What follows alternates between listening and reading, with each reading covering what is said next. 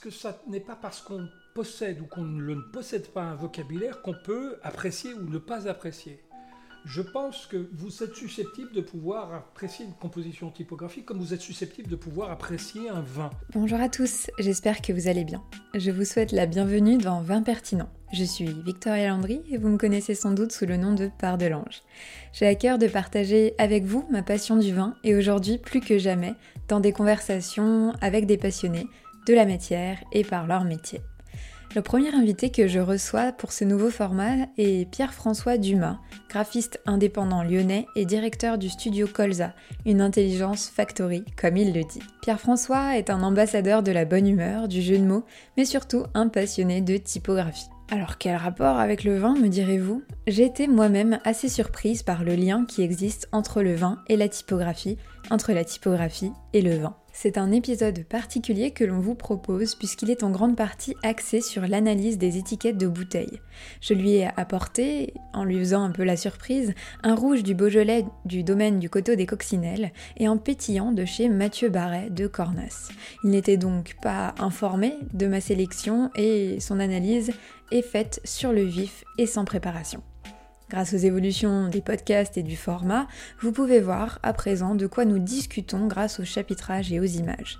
Et si jamais, sachez que la vidéo de nos échanges est disponible sur YouTube. Si vous aimez le concept de vin pertinent et que vous souhaitez l'encourager, la meilleure manière de le faire, c'est de mettre 5 étoiles à l'épisode, de le commenter, de vous abonner sur votre plateforme d'écoute et pourquoi pas même en parler autour de vous. Allez, ça suffit, maintenant place à l'échange avec Pierre-François Dumas sur le sujet du vin et de la typographie. Je vous souhaite une bonne dégustation. Ma foi, euh, merci Pierre-François. Mais merci à toi, c'est un plaisir bien évidemment partagé. J'espère que vous aurez vous aussi du plaisir à découvrir à la fois ce monde de la typo, qui ne vous est pas totalement inconnu. Hein. Euh, je, vous avez ça sous les yeux depuis votre plus tendre enfance. Mhm. Ça a commencé par vos cahiers d'écriture. ça continue par le journal, par, les, par ce que vous trouvez sur votre smartphone, etc. Exactement. Voilà. Et puis le vin, bah, qui ne vous est pas inconnu, puisque vous êtes abonné forcément à la chaîne de Victoria. Et le vin, ça vous parle. N'est-ce pas? Ou en tout cas, on essaye de le comprendre de plus en plus ensemble. Écoute, euh, Pierre-François, pour commencer, est-ce que tu peux te présenter tant personnellement que professionnellement?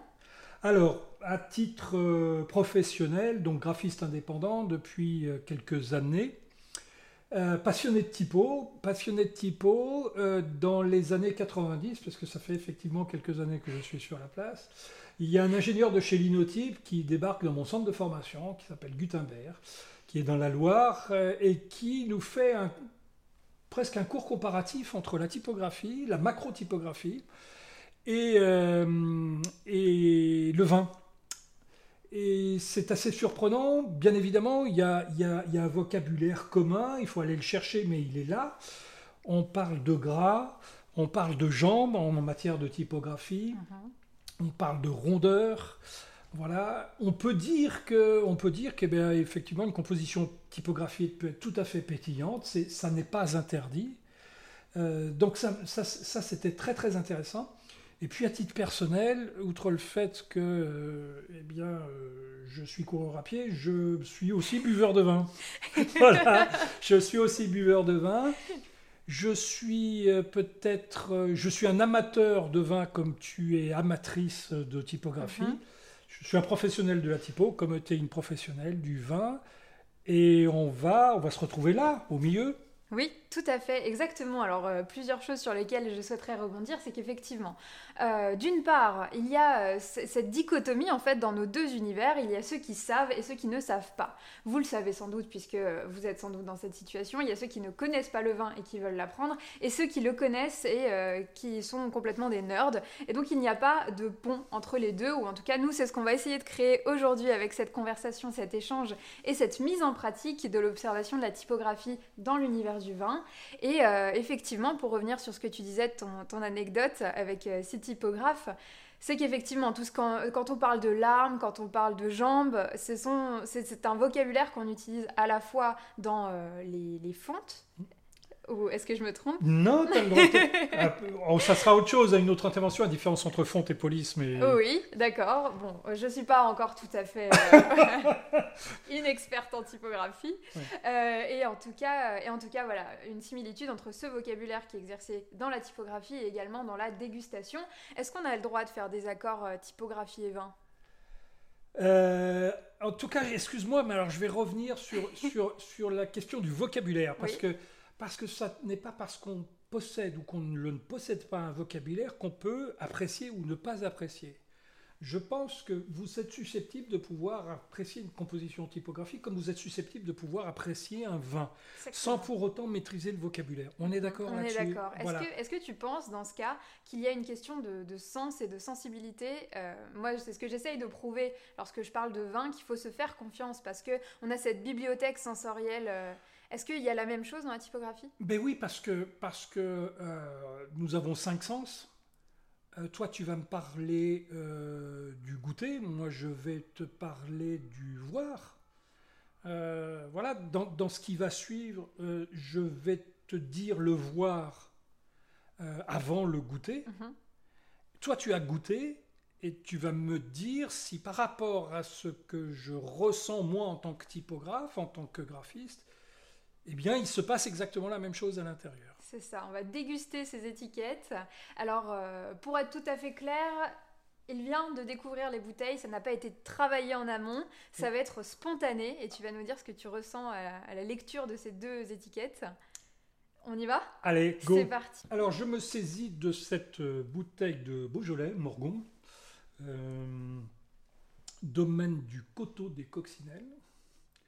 Alors, ce que j'observe euh, en, disons, en macro-typographie, c'est-à-dire de loin avant d'aller de près euh, micro. D'ailleurs, tout à l'heure, j'ai fait une inversion. Je parlais plus volontiers de micro-typographie que de macro. Ce qui me surprend absolument, c'est que Morgon soit écrit en bas. Ça, je trouve ça incroyable. Euh, je suis plus habitué à l'inverse. Morgon est écrit avec ce qui semble être un Futura, euh, voire un.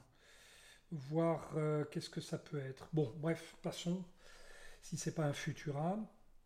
Futura, c'est, un dessin, euh, c'est assez marrant, c'est un dessin créé par Paul Renner dans les années 20. Euh, c'est- on est en plein Bauhaus et on, on- on Mhm. commence à dessiner des typos avec des compas et des règles. Donc c'est quelque chose d'assez strict. C'est quelque chose d'assez strict qui arrive ici en opposition avec euh, cette typo euh, script, c'est-à-dire cette typo à la main. Donc ça se heurte un tout petit peu. Passons. Euh, Il y a un côté sérieux avec Morgon qui est posé, hein, je vous le dis, Paul Renner, 1924, le, dessin- le- le dessin du, le dessin du, du- du Futura. Et puis ce cho- cette chose un tout petit peu légère, presque enfantine, du domaine du coteau des coccinelles. Ça percute, c'est comme si, le, à travers la typographie domaine du coteau des coccinelles, on s'excusait du sérieux du mot Morgon. C'est beau. Est-ce que tu trouves ça rustique? Alors, le domaine du coteau des coccinelles, oui, c'est complètement rustique. Donc il y a une espèce d'opposition. Mais il y a une, euh, entre il y a les une- deux. c'est, c'est- à la fois, elle est trop élégante pour être rustique, peut-être cette, cette graphie. Euh, c'est, presque une fausse rusticité. Ah. Ouais. On part sur un imposteur alors Non, pas sur un imposteur, mais c'est, toujours très très compliqué. Ou du moins, c'est extrêmement facile de prendre une typo sur Dafonte, Mhm. de la télécharger et puis d'écrire comme ceci, euh, domaine du coteau des coccinelles, sans engagement, parce que s'engager, ça voudrait dire écrire. Ça m'est arrivé pendant, enfin, écrire quar- 30 fois, 40 fois domaine euh, du coteau des coccinelles avant de trouver le bon rythme dans la main pour écrire ce que j'ai envie d'écrire avec emphase ou sans emphase, avec de la rondeur Mhm. avec de l'élan, euh, ou bien quelque chose de, de plutôt, euh, de plutôt euh, resserré. Mhm. Voilà. Il y, a, il y a quelque chose qui me choque absolument terriblement, c'est cette, cette, cette petite pastille, la vieillie en de chêne, euh, complètement déconnectée du reste. D'une part parce que l'étiquette est noire et que la pastille est blanche. Oui, et puis euh, on est dans une troisième et une quatrième typo. Mhm. Euh, c'est terrible, c'est un peu brouillon tout ça. En fait, je ne sais pas trop où je mets, si ce n'est les pieds, mais au moins euh, le nez, au moins la bouche. voilà.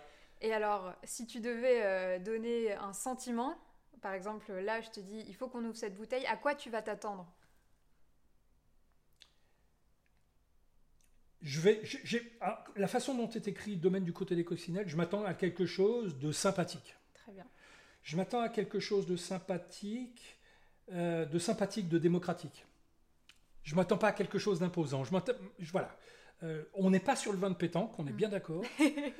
Euh, parce, que, parce que quand même Morgon est écrit de façon extrêmement sévère, hein, tout, majuscule, dans cette typo très très droite.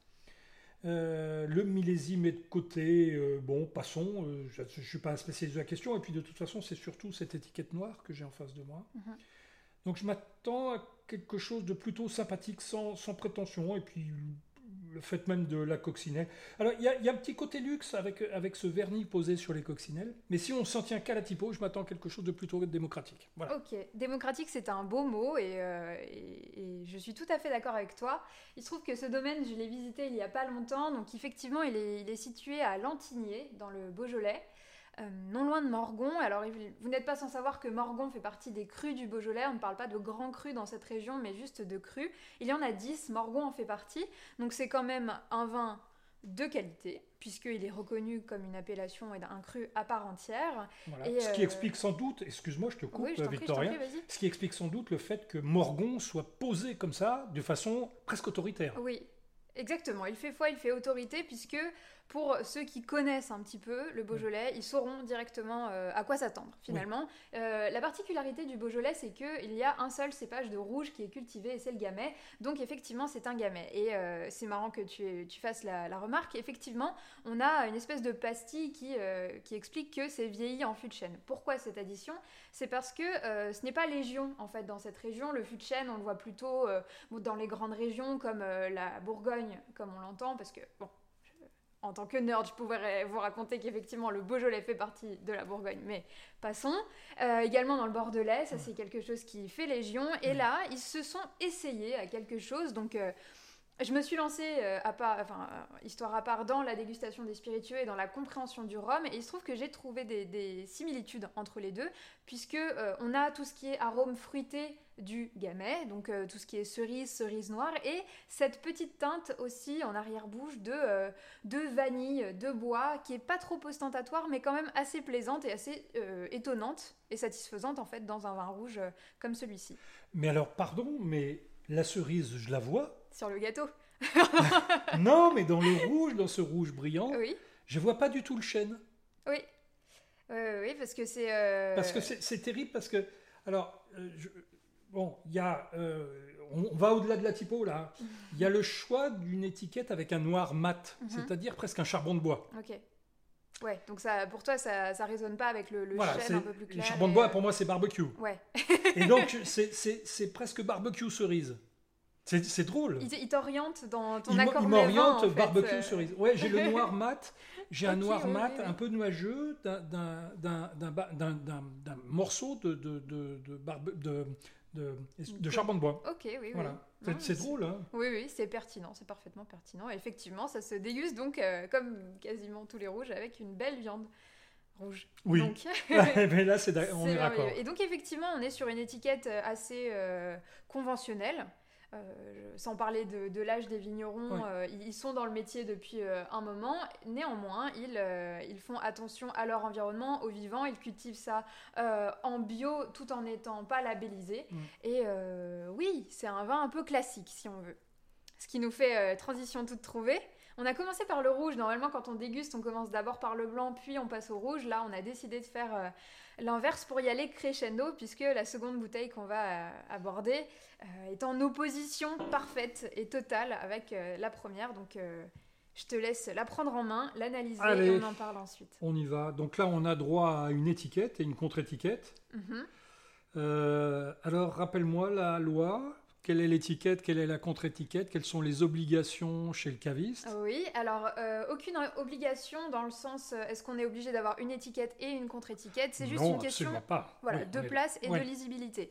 Les informations qu'on doit avoir, c'est donc le nom du domaine, le nom de la cuvée s'il y a, l'appellation, euh, les mentions obligatoires type femme enceinte, ne pas boire d'alcool, etc. Le numéro du, de la cuvée, le taux d'alcool, toutes ces. Tu nous as fait une vidéo là-dessus? Exactement. Voilà. Donc on ne va pas en parler les plus. Effectivement, là, euh, là, on a une contre-étiquette avec toutes les informations nécessaires pour euh, situer le domaine et une autre étiquette qui fait place au nom de la cuvée, donc qui est le Prout impérial. Absolument, le Prout impérial. Mais quel bonheur Alors, je ne sais pas, moi, en tant que typographe, euh, il y a deux solutions. Soit je commence effectivement par l'étiquette Prout impérial, qui est rococo. Ah terriblement. Absolument terrible.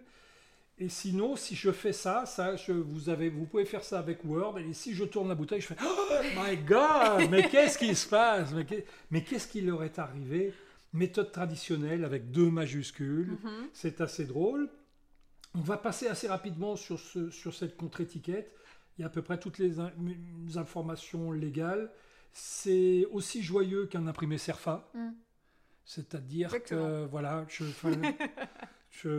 peut-être que vous ne remplissez tout, encore pas plus, ou du moins des, des, des, des, imprimés CERFA lorsque vous sortez de chez le médecin ou vous allez chez, le, chez le pharmacien, mais c'est aussi gai que ça. Donc on va tourner tout de suite la bouteille et on va s'intéresser à cette, à cette magnifique étiquette en une seule couleur. Très très belle. Complètement euh, déjantée. déjantée. ouf. Avec un nounours, hmm. une couronne, des c'est chargé d'enluminure. Ah il y, a vraiment de tout. Hein. Il y a des chevaux, il y a un aigle, il y a des bouteilles, il y a des drapeaux. Euh, c'est... oui, c'est le grand bazar. C'est le bordel, quoi. Pardonnez, euh, pardonnez le mot, non, mais... non, mais c'est... Voilà, c'est... c'est... Euh, alors... organisé, quand même. Oui, oui, oui, absolument. Oui, ce, que je... Outre, outre l'appellation en elle-même, prout impérial, on, mhm. on, va, on va dépasser ça. Ce que je trouve ici, mais je me dis, mais ça part dans tous les sens, ce truc. Oui. Alors qu'est-ce qui se passe? Qu'est-ce qui se passe? C'est incontrôlable. Quand, quand, je, quand je, je, décapsule ce truc parce que parce qu'on le décapsule. Exactement. On n'a pas besoin d'un tire-bouchon, on le décapsule. On s'emmerde pas. Ouais. On s'emmerde pas. Alors, par contre, euh, ben, alors là, c'est plus le côté pro, mais c'est le côté perso qui va vous parler. Ça arrive de Cornas. Mhm. Mais on rigole pas normalement à Cornas. Non, on, on rigole, pas. du tout. On rigole pas, non. Alors qu'est-ce que c'est que ce truc baroque qui arrive de Cornas je suis. Alors, mettons, bah, mettons de côté le, fait que ça arrive de Cornas, du moins que, Cornas ne vous parle pas. Euh, qu'est-ce que je fais? Je tente le truc, quoi. Je, tente le truc, ça, je pense que ça va m'exploser en bouche, c'est pas possible, que ce que je vais voir sur l'étiquette va m'exploser en bouche. C'est plus toi qui pilote là. C'est plus, je, je maîtrise plus rien. je ne maîtrise plus rien, je me laisse surprendre. Oui, ce qui est aussi surprenant, et je me permets d'ajouter, c'est que euh, dans le nom Prout impérial, chaque lettre est séparée les unes des autres. Oui, absolument. C'est... Il a tout encadré, quoi. Sa bouteille et les, et les, les lettres. Oui, c'est ça. Ouais, ouais, ouais. Non, mais il n'a pas, il pas voulu faire les choses euh, de manière simple. Oui. Il les a faites, mais de façon complètement baroque, avec emphase. Exactement. Et euh, effectivement, alors donc pour raconter l'histoire de, cette bouteille-là, donc elle est produite par euh, Mathieu Barret, qui est effectivement un des grands vignerons tu de. As dit, tu as dit qu'il s'appelait comment son nom de famille? Mathieu Barret. Oui, Barret. Mais je pense qu'il est complètement barré.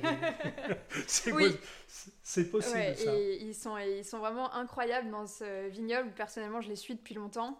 Et donc effectivement, ils sont à Cornas. Alors euh, pour vous situer, on a la vallée du Rhône qui est dans son ensemble extrêmement grande puisqu'elle court tout le long du fleuve. Euh, on, a la, on la divise en deux, donc on a la vallée du Rhône Nord et la vallée du Rhône Sud, et il se trouve que Cornas est l'un des, derniers, euh, des dernières appellations de la vallée du Rhône Nord. Ce qu'on connaît de Cornas spontanément, c'est le rouge. Le rouge, sa syrah qui a pris le soleil, qui t'en met vraiment plein la tête. Et, qui, a, qui a de mémoire un, goût d'étable. Un, on, retrouve un peu l'étable. Un peu l'étable et surtout beaucoup les épices. Oui, Les épices et la chaleur. Voilà, ça nous amène carrément en Orient, si je puis me permettre. C'est ça, c'est ça. C'est assez incroyable. Et là, euh, donc ce n'est pas un rouge, c'est un blanc. C'est un blanc qui ne se débouchonne pas, qui se décapsule et qui est une collection de capsules en elle-même, puisque euh, ce n'est pas toutes les années que Mathieu Barret produit ce, vin, qui n'est pas un vin blanc à proprement parler, mais un effervescent, un vin mousseux euh, qui donc bulle. Euh, et, la bulle est extrêmement difficile à produire, et ça demande une, méthode et un suivi assez complexe. Et là, il nous dit, euh, il nous dit de le laisser faire son travail et de juste s'asseoir et apprécier. Apprécions, quoi. Alors, tu vois, moi, quand, tu me mets la bouteille entre les mains, ou du moins quand je la prends, je ne sais pas que ce sont des bulles. Hmm. Par contre, tu me parles de toutes les lettres qui sont séparées les unes des autres. Chaque lettre est dans une bulle, finalement.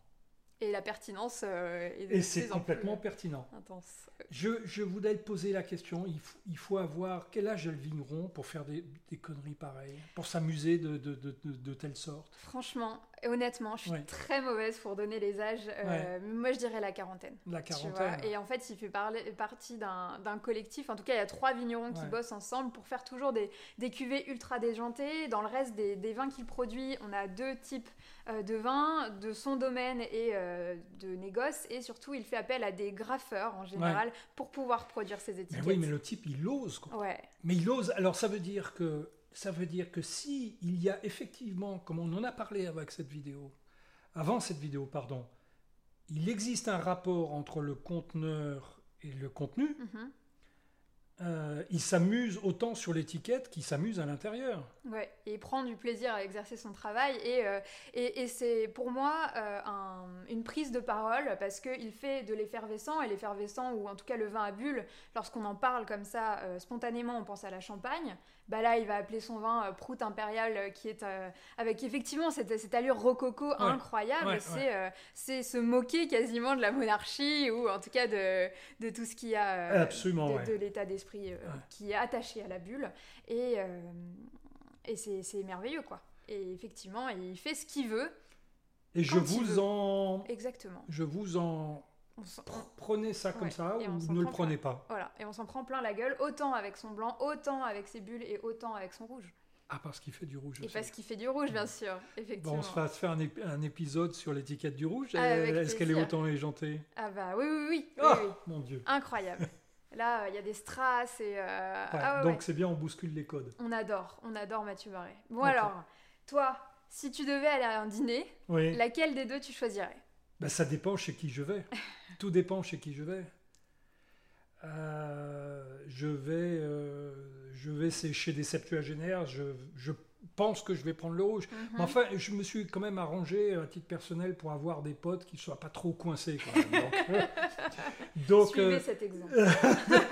donc je vais quand même, je, crois que je vais quand même prendre le blanc. Ok.